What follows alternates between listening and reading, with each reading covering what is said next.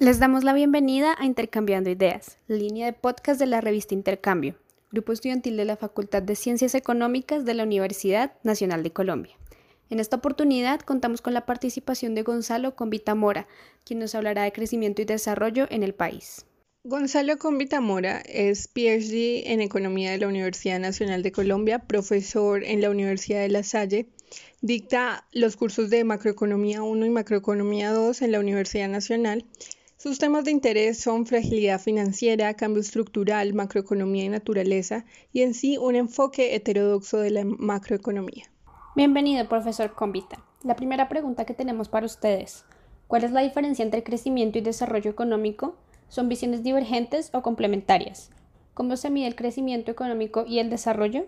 Entonces, pues no, primero, gracias a la iniciativa de los estudiantes eh, de nuestra facultad y pues en general a los que hagan parte de este proyecto, que entiendo es mucho más amplio. Respecto de la primera pregunta, creo que es una discusión que en economía normalmente se aclara diciendo que es diferente, o sea que hay una, digamos, una posición mayoritaria que resuelve que es distinto. Y definitivamente, pues yo también me paro ahí pero habría, habría que ver los matices y las formas en que se cruzan esos conceptos y hasta dónde han sido, digamos, difusos, confusos o incluso, digamos, como que mm, oscuros, ¿no? a mí me parece que el más claro de los dos es crecimiento. Entonces, crecimiento económico es la expansión de la, de la producción de bienes y servicios. O sea, es una expansión material del sistema capitalista, ¿no? Esa es la, tasa de crecimiento económico, refleja la expansión de la producción de bienes. Y listo, digamos que creo yo que eso no, no tiene pierde. Uno podría hablar de otras cosas que yo he ido reflexionando y que pueda comentarles allí a ustedes. No sé ustedes qué piensan, luego podríamos debatirlo o simplemente comentarlo luego en, en sus redes o en, en, en los mecanismos que tengan de difusión. Pero una de las cosas que yo siento es que el sistema económico cuando crece realmente está quitándole material a otros sistemas vivos en el planeta. O sea que lo que nosotros llamamos crecimiento no es más que el decrecimiento material de otras especies y de otros seres vivos, ¿no? En, en el planeta. Entonces, cuando hablamos de crecimiento, la expansión del uso de recursos para producir bienes y servicios y eso significa también, digamos, una, una reducción de la disposición material que tienen los demás. Entonces me parece un tanto egoísta de, la especie nuestra eh, que trata de sentirse mejor con el consumo de bienes y servicios, mientras que agota los de otros, ¿no? Entonces digamos que eso me parece una, una de, las, de las dificultades que tiene el crecimiento económico. Realmente eh, por eso tampoco me parece compatible con las ideas que vienen luego en los tantos matices que tiene el concepto de desarrollo, por lo menos los que vienen del lado ambiental. Entonces, eh, eh, es, esa reflexión un poco de, las leyes de la física, la que finalmente está sometida la, la economía en sí misma y que varios autores han recalcado. Entonces, pues para no irnos muy largos en esa primera parte, pues crecimiento tiene una definición clara, me parece a mí que eh, es una versión difícil en el sentido material para el resto de, especies en el planeta, ¿no? O de seres vivos que, que compiten con nosotros por estos recursos, ¿no? Al fin y al cabo, la competencia material y física sí es con ellos. Tal vez la parte monetaria no tanto, y eso podría ser tema de otra discusión. El que hace ese, esa, diferencia, esa diferenciación es Max Neff. Nosotros en, o por lo menos allí en la Universidad Nacional, en, el curso de Macro 1, leímos ese libro el semestre, el primer semestre del 2020, y hay unos memes que tratan de reflejar esas ideas. Entonces, si alguno quisiera, creo que aparece como numeral Econoconvita UN03. Eh, y allí podrán ver pues los debates alrededor de ese texto y justamente hay un capítulo donde se habla de esto y en las definiciones y las mediciones del crecimiento. Entonces, lo material y lo monetario y la, lo que eso significa, ¿sí? Eso, eso me parece a mí, pues, como clave. Por supuesto, el crecimiento económico se ha vuelto una, y es definitivamente también, un indicador de prosperidad del capitalismo. Como les digo, es un indicador de expansión. Eh, yo creería, eh, Carlos Gaviria, el reconocido académico y político, ya fallecido, decía que él recomendaba dos libros de literatura, pues para, yo no sé si es uno sí es de literatura, el otro pues más como de filosofía, para leer en el pregrado, pues como esta es una discusión que viene incentivada por los estudiantes de la universidad y de la Facultad de Economía. Entonces, Carlos Gaviria decía que el Quijote, el cual no vamos a meter en esta discusión, pero el que sí vamos a meter es un libro de Spengler que se llama La decadencia de Occidente, y ese libro, eh, digamos, refleja y habla de, de lo que percibe como el éxito y la decadencia de Occidente. Entonces, el una de las definiciones de éxito que vienen allí calculadas es, o definidas es la idea de la expansión del sistema. O sea, el sistema se expande todo el tiempo, el sistema productivo se expande todo el tiempo, pero lo hace a consta de la vida y, digamos, la expansión se refleja mucho en la expansión de las ciudades. Y ese es, digamos, parte del, del drama que él veía hacia el futuro, que creo que nosotros, esta generación ya lo está viendo más evidente. Eh, un poco en la reflexión que les hacía del medio ambiente. Y luego me voy a meter entonces con la de desarrollo. Y creo que fui tocando cosas de desarrollo porque si ustedes ven, por allí se encontrarán con definiciones de desarrollo humano integral y sustentable, o solo desarrollo humano, o solo desarrollo sustentable, o solo desarrollo integral. ¿sí? Eh, hay un autor que también por allí preparé para esta charla, quería invitarlo, digamos, pues a través de los comentarios que yo haga, que es el profesor Serge Latouche, que es un francés. La verdad no sé si lo pronuncié bien, es muy probable que no. La, la apuesta por el decrecimiento es el texto que yo leí. Y él tiene un capítulo, yo no sé, tal vez es el tercero, aquí lo estaba revisando. Es el segundo, es el segundo capítulo de ese libro de la apuesta del decrecimiento. Y ese libro tiene una explicación que a mí me gustó mucho sobre desarrollo y, dice que tal vez es el concepto más prostituido en economía. O sea, que tiene tantas definiciones, tantas aristas y acomodaciones que ha perdido su, su definición y sus claridades, ¿no? Digamos que, que, pues habría que explicar también que puede ser más un reflejo del debate y de la discusión y la heterogeneidad de pensamientos en economía, pero para este autor es más una ambigüedad, se ha vuelto una ambigüedad, ¿sí? Y en, bajo la sombrilla del desarrollo entonces cabrían un montón de explicaciones. Yo creo que históricamente en economía el desarrollo se entendió, por ejemplo, la idea de la expansión y el crecimiento económico de países en desarrollo, o sea, la, la definición contable del desarrollo como, como la posibilidad de tener una disponibilidad de bienes eh, abundantes para el disfrute del consumo, ¿no? Eh, y, o sea, el desarrollo era un, reflejo material del crecimiento donde casi, casi se empataban, ¿sí? Digamos, las dos definiciones se empataban. Y después, pues vienen otros autores que tratan de separar los dos conceptos y se van, por ejemplo, no sé, cuando ya toman autores como Amartya Sen. Entonces Amartya Sen ya habla del desarrollo de capacidades y digamos, cómo esas capacidades pues, eh, van más allá de lo material. De pronto cuando hablan de eh, el mismo Max ¿no? Tiene sus conceptos de, desarrollo y así sucesivamente. Entonces yo por eso creo que la TUSA acierta en decir que es un concepto súper amplio y a su vez eso ha generado una gran ambigüedad, ¿sí? pero también hace una claridad y la TUS es un crítico de eso y yo más o menos me pego de ahí. Y es que el, el desarrollo, el desarrollo, digamos, necesita, o sea, el desarrollo en cualquier definición que usted haga, incluso la de expansión de derechos o los derechos de la madre naturaleza y al final están en, en un sistema capitalista, están subordinados a la expansión material.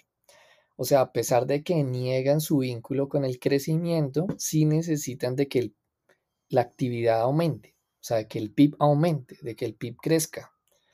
Entonces no, eh, no se pueden desvincular del desarrollo material y expansión material. O sea, cuando hablan de expansión de derechos, puede ser de derechos civiles, políticos, pero eso significa utilizar recursos de producción para lograr esos objetivos, ¿sí? Entonces, Latus dice que hay una mentira allí detrás cuando tratan de desvincularlos y que eh, está más del lado de esconder, digamos, el, problema más fundamental que él percibe, que es la expansión sin límites del capitalismo. Es, es, esa parte. Y, yo luego cerraría esta primera pregunta diciendo que, que alguna vez pensé que, que uno podría tener tres definiciones. Tendríamos esta de crecimiento, la de desarrollo, que les he dicho que es múltiple, multimodal, digamos, eh, donde hay una serie de mediciones. Yo la verdad les recomiendo el libro de eh, el libro de Serlatouche, ahí ese capítulo, él indica, por ejemplo, el de desarrollo humano, hay unos valores de felicidad, ¿sí? indicadores alternativos que, que ustedes podrán encontrar. Y hay un tercer, sí, digamos, un tercer indicador que me parece a mí un tercer eh, concepto, perdón, de, aparte de crecimiento y desarrollo, y me parece a mí que es el de progreso económico. Yo a ese se lo vi, digamos, a, eh, a Lin Young, luego se lo vi a un autor que justo ahora estoy olvidando, allá, ah, Colin Clark, y, digamos que son autores que reconocen, como muchos otros, la verdad, eh, la escuela de CEPAL, por ejemplo, también Giovanni Botero y Antonio Serra en Italia en el siglo XVI, hace muchos, muchos años, cuando veían que el sistema se expandía a través de la jerarquía de mercancías. O sea que, que el progreso económico es cuando el sistema productivo se complejiza, incorporando nuevos saberes en la producción.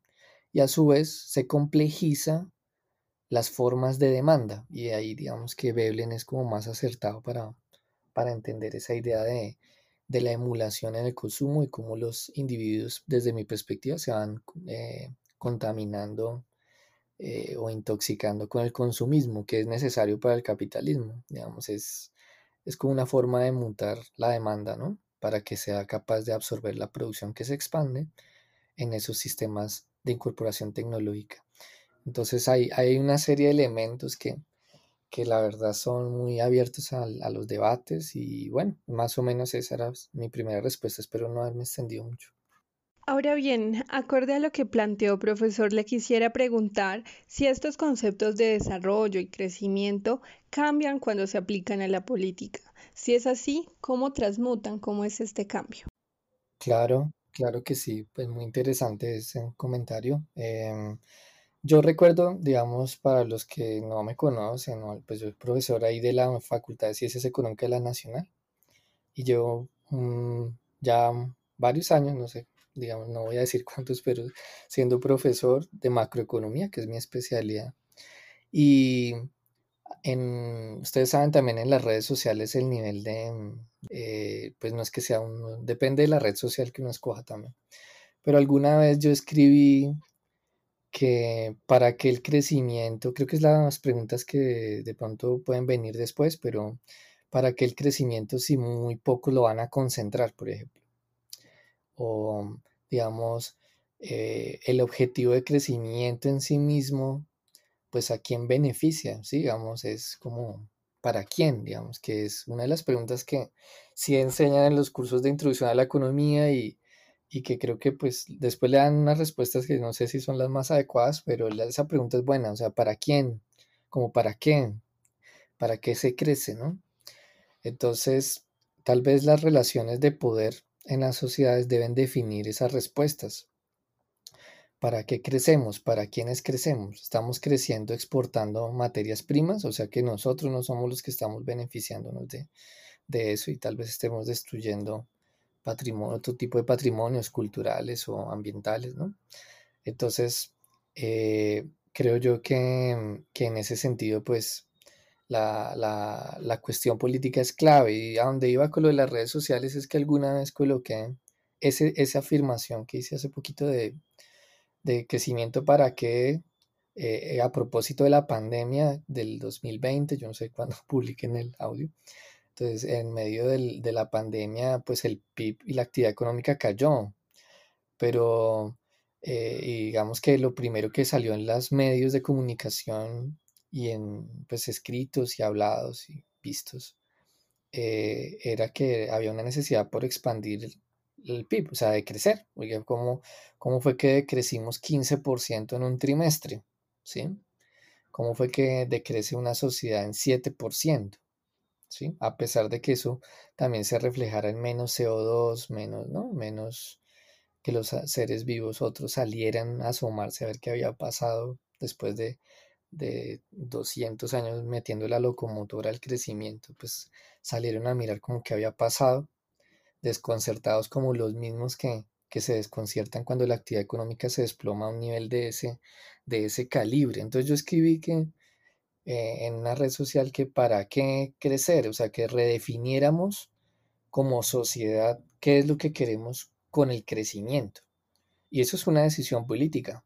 Digamos, la decisión política de si vamos a hacer la transformación a, energías renovables o una versión donde definimos que, vamos a demandar menos, por ejemplo, eh, desintoxicar las personas del consumo, pero pues ustedes saben que si la gente demanda menos, pues también eh, hay menos producción y menos empleo, entonces ¿cómo cómo sustentar esa transición para que no sea de colapso macroeconómico como tal vez nos tocó, ¿no? En una sociedad desigual que, que ve colapsado el crecimiento y los platos rotos lo pagan las personas más frágiles y vulnerables en el sistema. Entonces ahí se demuestra que la verdad hay, que redefinir eh, a una escala mm, de poder incluso que supera los estados nacionales eh, qué hacer con el crecimiento en esta situación límite que tenemos. Yo, yo sinceramente también creo que la pandemia es un aviso de, del, sistema natural sobre, sobre la restricción que, realmente es la biosfera al sistema productivo. Entonces, mm, digamos que también podría eh, comentar que la reacción que yo tuve, yo recuerdo todo esto, estoy igual que algunos profesores míos, le estoy dando una vuelta larga, pero en concreto es que recibí un comentario que me decía que me mandó a una página que definía que era PIB. ¿Sí? Una persona me escribió, eh, mira compañero, para que entiendas mejor. Entonces me mandó a una definición de PIB y crecimiento. Y yo dije, ah, pues que yo me la he pasado explicando eh, la definición de PIB como 14 años y de, de repente cuando reflexionan un poco más sobre eso, las personas las personas del común perciben que estoy errado y que soy un tanto tarado, ¿no? Entonces, digamos que, que, lo, que yo veo allí es que, una sociedad que piense y reflexiona sobre estas definiciones, eh, definitivamente tiene que, tiene que, que ponerlo en la arena política, ¿no? Eh, por, ya cerrando un poco la del progreso económico que yo ponía allí, es la definición de si yo me quedo exportando materias primas, por ejemplo, y si me voy a cosas más complejas.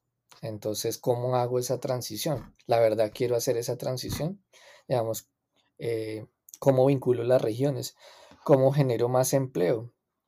Esas son de las preguntas que, que debe resolver una sociedad, no es solo crecer y ya, o también no es solo transferir y imaginarse el desarrollo como una situación de muy buena distribución del ingreso, pero que pueda frenar también la expansión productiva. Entonces, ¿qué es lo que se quiere? Esa respuesta del para qué no es de un economista realmente. Eh, el para qué del crecimiento y del desarrollo y del progreso económico son definiciones eh, de relaciones de poder en la sociedad. Teniendo en cuenta todo lo que nos ha mencionado, quisiéramos añadir que en Colombia se han tenido unas cifras de crecimiento económico del 2.6% por el 2018, del 3.4% en 2019 y además se estima una caída de alrededor del 7.1% para el 2020. ¿Cómo se pueden interpretar esas cifras? ¿Cuál es el rol del empleo y los salarios en miras a un crecimiento económico? Bueno, eh, qué, interesante, digamos que esto valida un poco lo que comentaba ahorita, ¿no? De las caídas del PIB por las cuarentenas. Bueno, esa es otra cosa que hay que aclarar, ¿no? Que no es el, no es el COVID como el virus el que genera. Yo he escuchado incluso analistas que dicen por el COVID.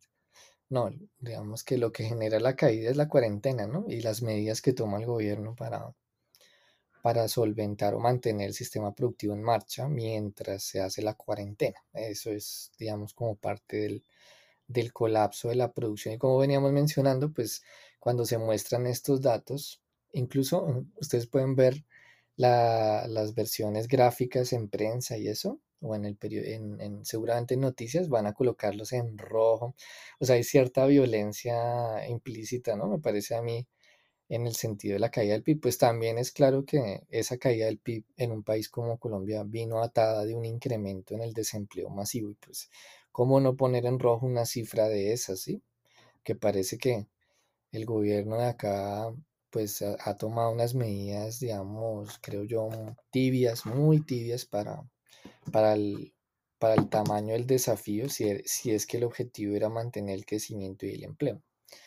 Entonces, eh, digamos que mm, yo, yo, esta pregunta la resolvería mm, por lo menos de la siguiente manera. Yo recuerdo mucho que antes de la pandemia, si ustedes buscan eh, creo que estaba en el tiempo, un, artículo de prensa. Si uno coloca las palabras en Google, va a encontrar, y las palabras que, uno colocaría más o menos es que no, no, el, gobierno reconoce que, que, no sabe por qué la economía genera desempleo si está creciendo. O sea, como crecimiento sin empleo, más o menos, ¿no? Y, y hay una relación importante que eh, pues también puedo hacerle ahí una pequeña cuña a mi tesis doctoral si quieren consultarla, está en el repositorio de la Universidad Nacional, em, que, pues tiene más o menos los nombres de, canales de transmisiones de cambio estructural y la fragilidad financiera en Colombia, como el título abreviado, que es un poco más largo. Pero en el capítulo 2 yo estimé la elasticidad empleo-producto de la economía colombiana. Y es un cálculo que la verdad no, no es nada complejo. Lo saqué con una media móvil desde el año 70 con datos anuales y la media móvil era de 10 años, o sea que se perdían 10 años, digamos, para suavizarlo. La elasticidad de empleo-producto le mide a uno cómo reacciona la creación de empleos ante cambios porcentuales de, de la actividad económica. En otras palabras, cuánto cambia porcentualmente el empleo ante cambios porcentuales de, del PIB, ¿no? Del PIB real. Y lo que uno ve es que hay una caída abrupta desde 1990, que es cuando se hace la apertura, pero parece un tobogán de esos que uno le teme en, en un club, ¿no? Perdón. Y el, el tobogán cae de 1,8 a 0,6 en 6 años. Eso significa que por cada punto porcentual de PIB, antes se creaba 1.8 de empleo. Y luego de eso, la economía crecía y generaba 0.6. O sea, por cada punto generaba 0.6 de ese crecimiento en empleos. O sea, crecía más que lo que creaba de empleos profesor López Gallardo, que tuvimos la oportunidad de leer este semestre en la Universidad Nacional, eh, un reconocimiento a él, profesor Calesquiano, eh, tiene, tiene una explicación sobre eso y él dice que para México, y, yo sé que Baduris la tiene para la India también, en un libro que se, se llama Ensayos de Política Económica, el cual también leímos en la Nacional. Encuentran eso en videos en YouTube, también con el numeral Econocombita. Eh, los, muchachos allí explican en un video, en videos, lo que yo reflejo en esta gráfica para la economía colombiana y digamos Gallardo, López Gallardo, en este libro, no dije el nombre, que era La economía de Michal Kaleski, muestra, muestra que, que es la apertura la que obliga a las empresas, digamos, como a innovar rápidamente y esa mayor innovación lo que hizo fue ahorrar mano de obra. Entonces, ante una disminución del mercado interno por la contracción de los salarios y una demanda externa que venía solo de commodities, se creó un sistema que era destructor de empleos, ¿sí? O crea muy pocos empleos o de precaria calidad eh, en la economía. Entonces tenemos economías en desarrollo que que crecen pero no crean empleos. el, título de, de, la, de no, del libro, de, de Baduri en, en su libro, un capítulo, es crecimiento sin empleo. Y esa es la respuesta que Carrasquilla y sus amigos no habían leído y que no tenían en cuenta. Digamos, es, es un mecanismo y una pregunta fundamental para los economistas de nuestro tiempo. Deberíamos reflexionar cómo arrastrar el crecimiento eh, con mayor generación de empleo. De hecho, hay un libro que le llama eso crecimiento inclusivo. El, libro es de, mm, de mm, se me es, bueno, es un poco como el título de crecimiento inclusivo, pleno empleo y cambio estructural. Y el nombre del autor lo estoy olvidando ya, en cualquier momento les digo. Es un libro que aparece en, en inglés, pero pues que que también es muy recomendado y él habla de crecimiento inclusivo en el sentido de crear para crear empleos y para eso hay que discutir la estructura productiva, para eso hay que discutir el tipo de demanda que va a impulsar la economía y ese tipo de cosas. Y allá voy con la parte final de mi respuesta que tiene que ver con los salarios, ¿no? Entonces, yo me pegaría allí también de unas explicaciones un tanto más calequianas o calesquianas. Eh, que tienen su origen en el marxismo y que reconocen que, mm, que el crecimiento puede ser liderado por salarios o por ganancias. Parece que el sistema productivo se adapta a eso.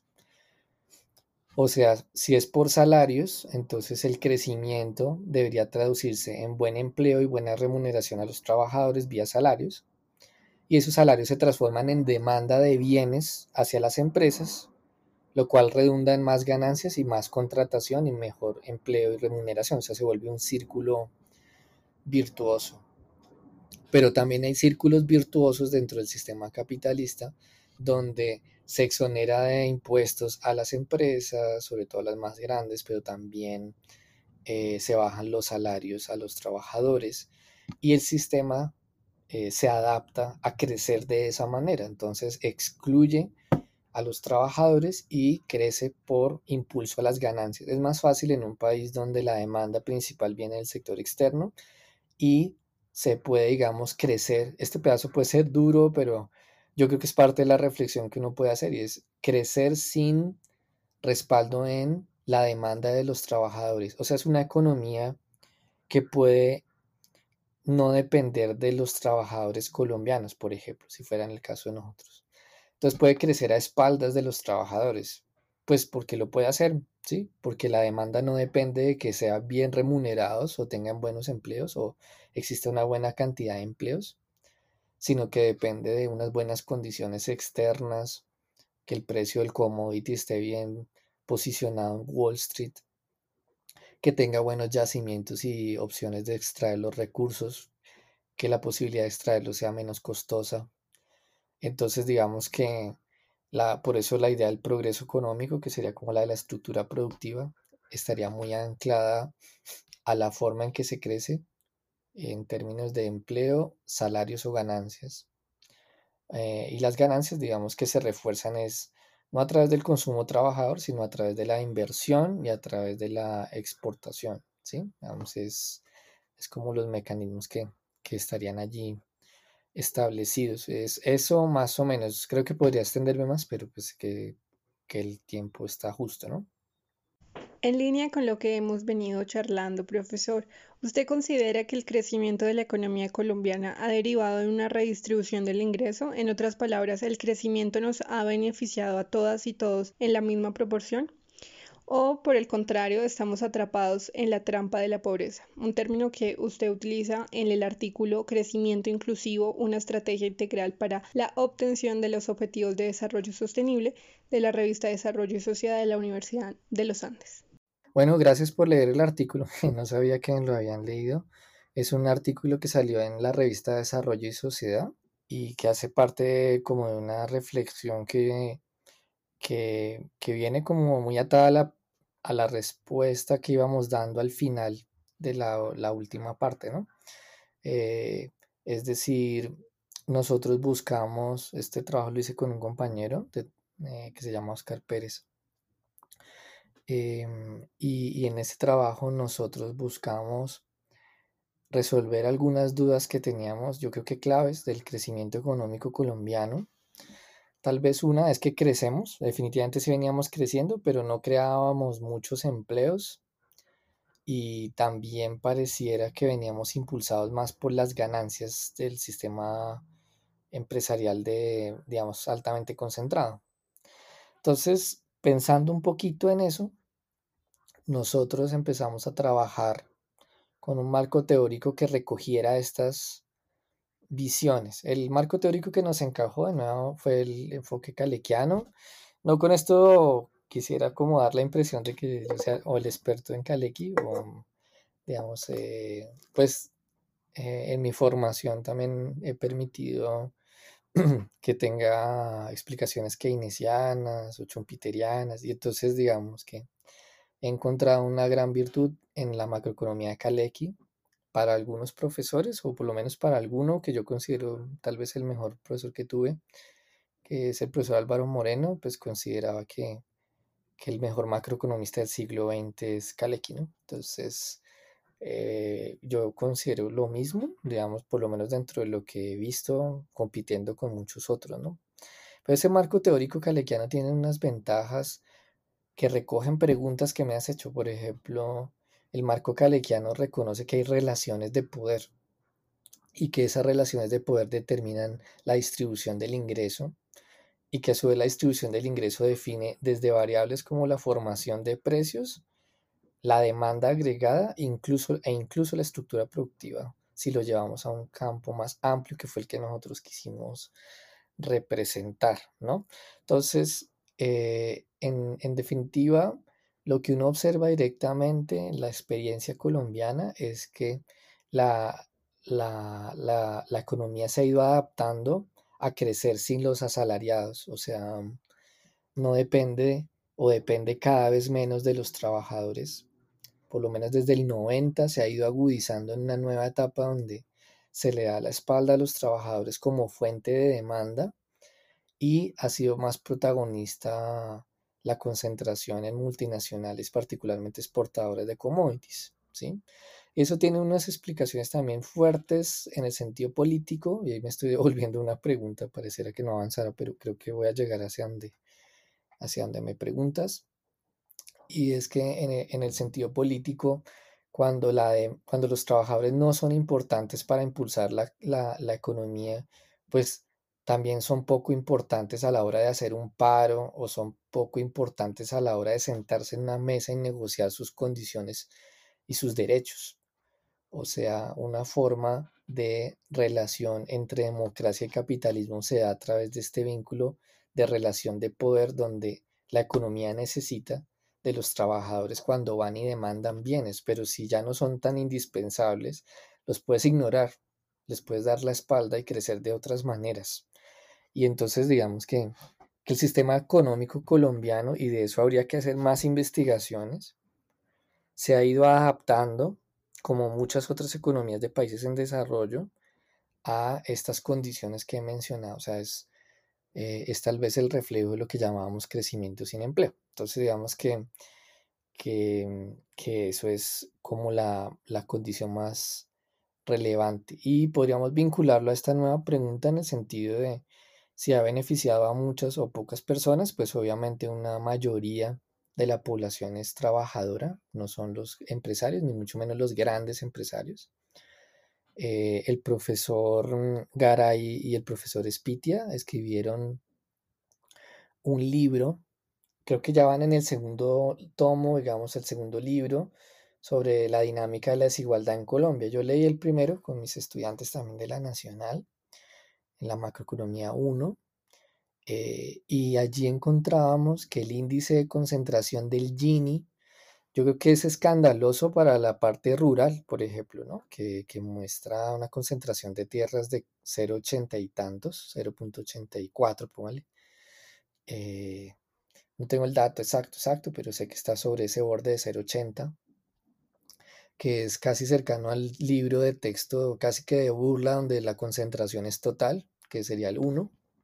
100%, pues, pero, pero digamos que el libro denuncia que la concentración del ingreso también sucede a nivel empresarial. con, ellos lo revisan con utilidades, con patrimonios y lo revisan a nivel de salarios dentro de la escala salarial que todos los que pagan o declaran renta, es como la fuente.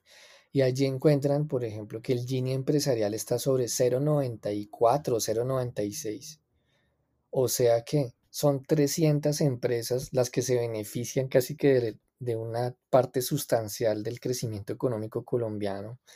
300 empresas, o sea, imagínense ustedes que, eso es así. Y dentro de la población asalariada mencionaban una escala de 300 mil, 300 mil personas que, que, pueden coincidir justamente con los de la primera parte, eh, pero asalariados que concentran una escala no tan fuerte, pero sí a, un nivel de 0,70, 0,80 del Gini dentro del pago salarial. Entonces, eh, beneficia a todas y a todos? La respuesta es obvio no, no genera empleo y se concentran las remuneraciones de manera excesiva, sumado a que el Estado es un Estado que beneficia tributariamente a los que más tienen, ¿sí? Entonces digamos que eso lo llama también Garay Espitia el, el sesgo pro rico.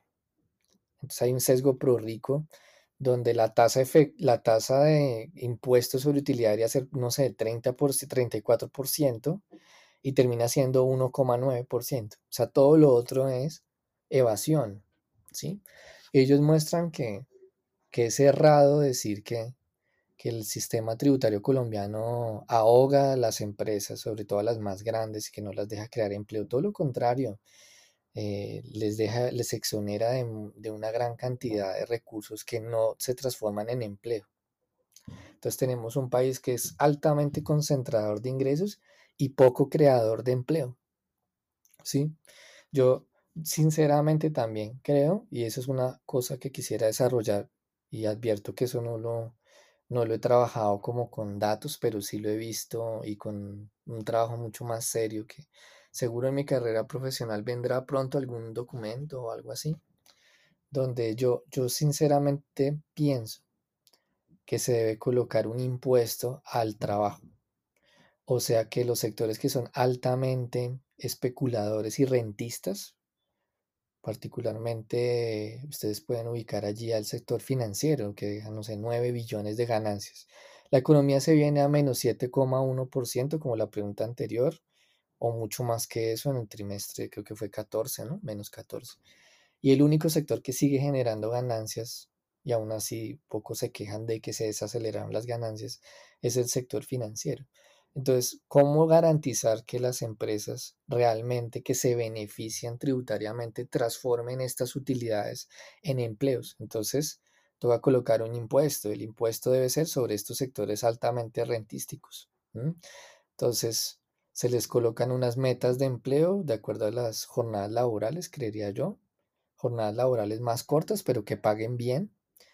Y en la medida en que, que tengan que contratar más personas porque sus jornadas laborales son más cortas, pues compensarían y transmitirían buena parte de su prosperidad al resto del sistema vía salarios y empleo hacia los trabajadores. Pero de otra manera no, porque también esto se ha escudado en la teoría económica, en, una, en una visión que llaman en inglés el tickle down, que es como el goteo, el efecto goteo. O sea que yo siempre lo he asociado como una piñata, ¿no? Yo recuerdo que, que mis hermanas me decían que la mejor táctica era una táctica para ir a una piñata, era quedarse atrás. Ellas tomaban una posición pasiva que yo heredé, ¿no? Entonces la posición pasiva era que, los, que a uno le iban cayendo juguetes sin necesidad de caer, caer allá encima de los demás para meter puño y codo, ¿no? Eh, para obtener el mejor carrito la mejor, mm, el mejor premio, pues.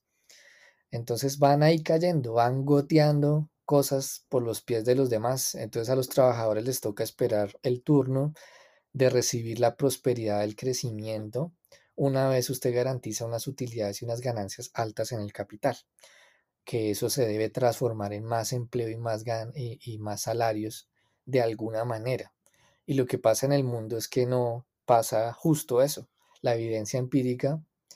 Hay un libro chévere de Marla Weiss y Setterfield, no, y Stockhammer, la Weiss Stockhammer, que se llama Crecimiento liderado por salarios, en inglés sería como Wage Led Growth. Este, este libro explica cómo se ha ido concentrando el ingreso eh, paulatinamente.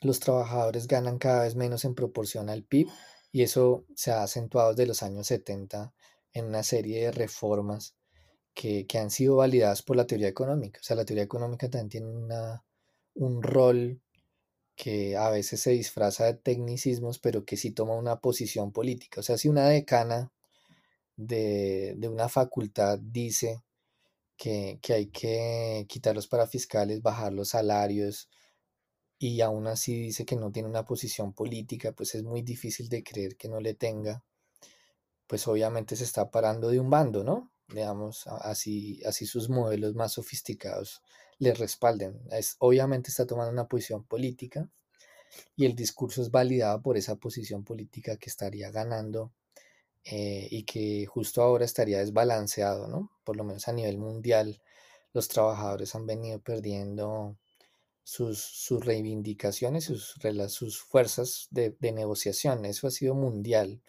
tanto los países ricos como, digamos, los de PIB per cápita alto como los nuestros. Y cierro pues diciendo que creo que estamos atrapados en una trampa de exclusión. O sea, eso, nuestro país ha sido siempre muy excluyente y a pesar de eso ha ido ganando levemente cosas, pero el sistema digamos que no es capaz de romper con esa lentitud en la absorción e incluso en la regresión que ha ido sucediendo en algunos episodios de nuestra historia macro. Finalmente quisiéramos preguntarle, teniendo en cuenta el confinamiento que se ha generado a causa del COVID-19 no solo en Colombia sino en el mundo, ¿cuál cree usted que sería el camino adecuado para lograr una reactivación económica en el país? Eh, bueno, del COVID. Miren que yo ayer, creo que eso está en YouTube, la Universidad Nacional hizo un, una serie de conversatorio donde habló Gustavo Petro y habló un líder sindical y, por la facultad habló el profesor Álvaro Moreno. Y él creo que, como les decía, yo considero que es tal vez uno de los macroeconomistas vivos en Colombia que tiene una claridad, una claridad importante. Eh, y, bueno, yo comparto algunas de esas cosas, o sea que una parte es copiada de lo que escuché ayer seguramente, y pueden escuchar como la versión original si ustedes quieren. Él hace unos estudios, o sea, él cogió unos datos y ya revisó, a pesar de que le pidieron unos comentarios, él, pues como les digo, se toma las cosas con mucha seriedad y resolvió casi como un paper. La, la, pregunta que tú me haces, em, allí hay varias cosas. Yo creo que una de las de los errores, y yo he visto, creo que es el momento de decirlo, hay en, un momento tan crucial hay que tomar medidas cruciales también. Y no hay, no hay lugar a ambigüedades. Entonces, una de las cosas que hemos visto para que efectivamente se pueda mantener los, las cuarentenas y la gente no tenga que aglomerarse y que a su vez se mantenga la actividad económica más o menos bien, pues tiene que ser con el gasto público. Y uno de los indicadores que muestra CEPAL y el profesor Álvaro ayer creo que comentaba también algunos cálculos que él hizo, pues eh, a nivel de, mm, del tamaño de la destrucción de empleos que tenemos nosotros y el, y el esfuerzo fiscal que se está haciendo en la práctica es muy corto. O sea, él utilizaba un término como de mezquindad. Entonces, la, solución para compensar esa caída de la demanda agregada y de los ingresos de las personas y mantener los empleos en cuarentenados, digamos nosotros, debería ser con un mayor gasto público. Y allí viene otra cosa que fijo vamos a decir y es, bueno, y, y nos endeudamos un montón, ¿no? Y creo que es uno de los países más endeudados que menos gastó. Yo creo que también eso tiene que ver con el lugar este que nos ganamos de corrupción. Y también siento que que eso de la corrupción se ha utilizado de manera política, pues como que es una percepción, entonces también todo el mundo ahora dice que está mal en el país, es la corrupción, es la, ¿no? Usted le habla a alguien en un taxi y le va a decir eso. le va a decir un economista y la mayoría también un político le va a decir que es la corrupción. O sea, hay como un nuevo enemigo, lo cual me alegra porque antes era las FARC, por lo menos hace 15 años, y el conflicto armado, entonces ahora es ahora tenemos un nuevo enemigo que o sea, ¿por qué nos fue mal en el partido contra Uruguay? Entonces por la corrupción, o sea, sí, como que la gente también se pegó. Me parece a mí que es una impresión, pues digamos que allí podrían diferir muchos. Obvio, estamos en un país corrupto, por eso les digo lo que les digo, eh, en el sentido de, parece que nos vamos a endeudar en algo que no gastamos, eh, lo cual significa entonces qué pasó con esos recursos, ¿no? Porque si nos van a amenazar con una reforma tributaria de un enorme gasto que nunca se hizo, pero si tenemos una deuda, entonces como, ¿en dónde está la plata, no?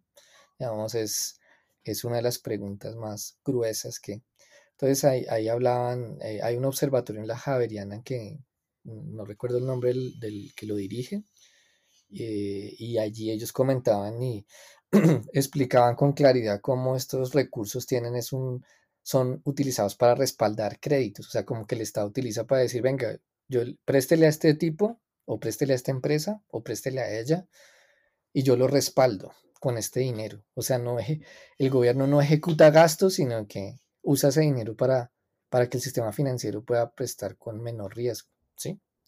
Y entonces ahí hay una parte que, que no cuadra porque la idea de esto es gastar ahora antes de que la economía colapse. Podría ser una toma como la de la película del Titanic de DiCaprio, cuando se, están bajando en los barcos y, ya se dan cuenta que, que, sobran puestos, entonces se devuelven a ver a quién rescatar y ya todos están congelados. Más o menos es lo que le está pasando al gobierno que no ejecutó el gasto a tiempo y las empresas ya se congelaron hace rato y los trabajadores ya perdieron sus empleos. Y una vez pasa eso, reversarlos como volver a encajar las piezas de, un, de, una, de una vajilla rota, ¿no?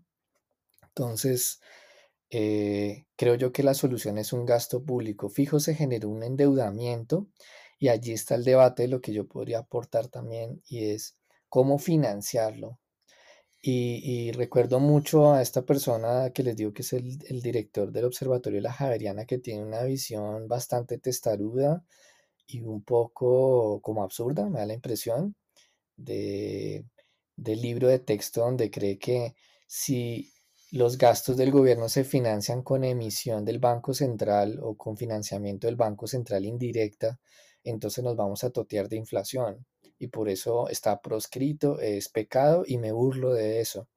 Y resulta que hay países, incluyendo Estados Unidos, que utilizan ese mecanismo y no tienen hiperinflaciones. Entonces, a veces es como la, la, la testarudez también de, de los economistas por omisión, algunos por cálculo personal, que me parece mucho más interesante que los que están totalmente colonizados en su imaginario y que no alcanzan a dimensionar las posibilidades de la moneda pública.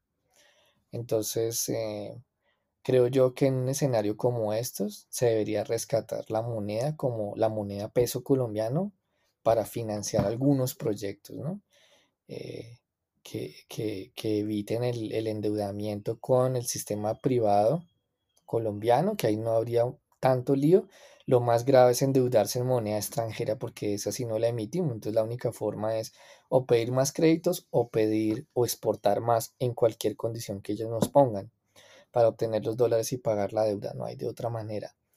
O sea que la restricción al endeudamiento externo es mucho más eh, limitativa que la y contraproducente que la que puede venir de la moneda pública o de la moneda colombiana. Eh, pues miren la crisis de la deuda de los 80. Yo ahorita estaba escribiendo un paper, justo estaba en eso.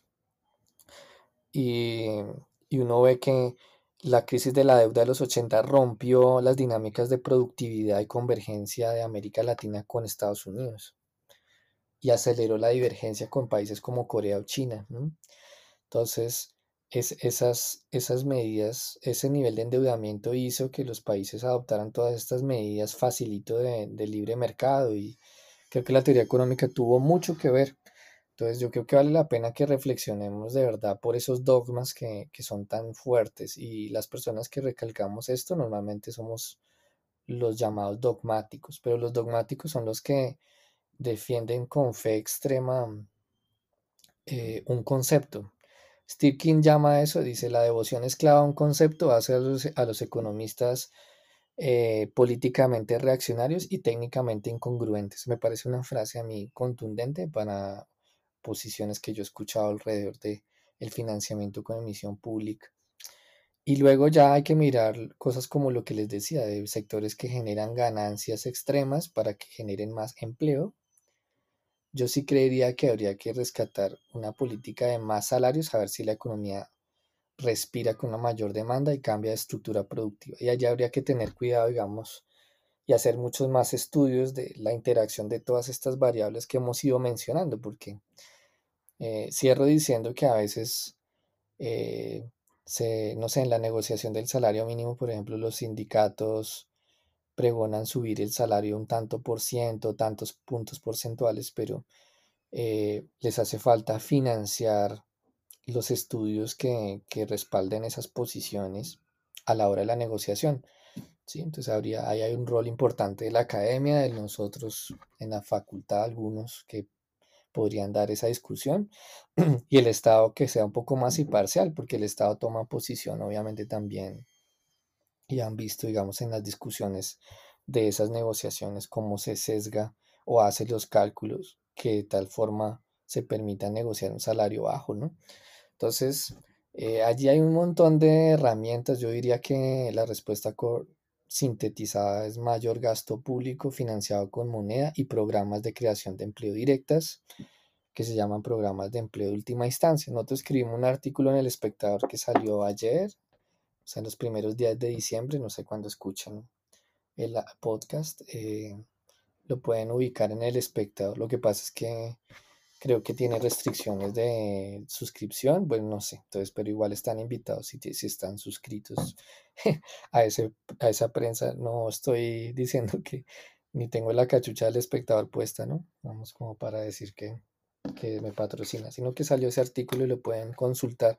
También escribimos uno con Iván Velázquez en Razón Pública, como en octubre, agosto, septiembre, no recuerdo por allí que, es sobre la, la, respuesta a la pregunta que me haces. Entonces también invitarlos a que lo comenten y lo lean. Con esto finalizamos la entrega del podcast Intercambiando Ideas de la revista Intercambio, revista de estudiantes de economía de la Universidad Nacional de Colombia, sede Bogotá y Medellín. A nuestros oyentes les agradecemos y los esperamos en una próxima ocasión.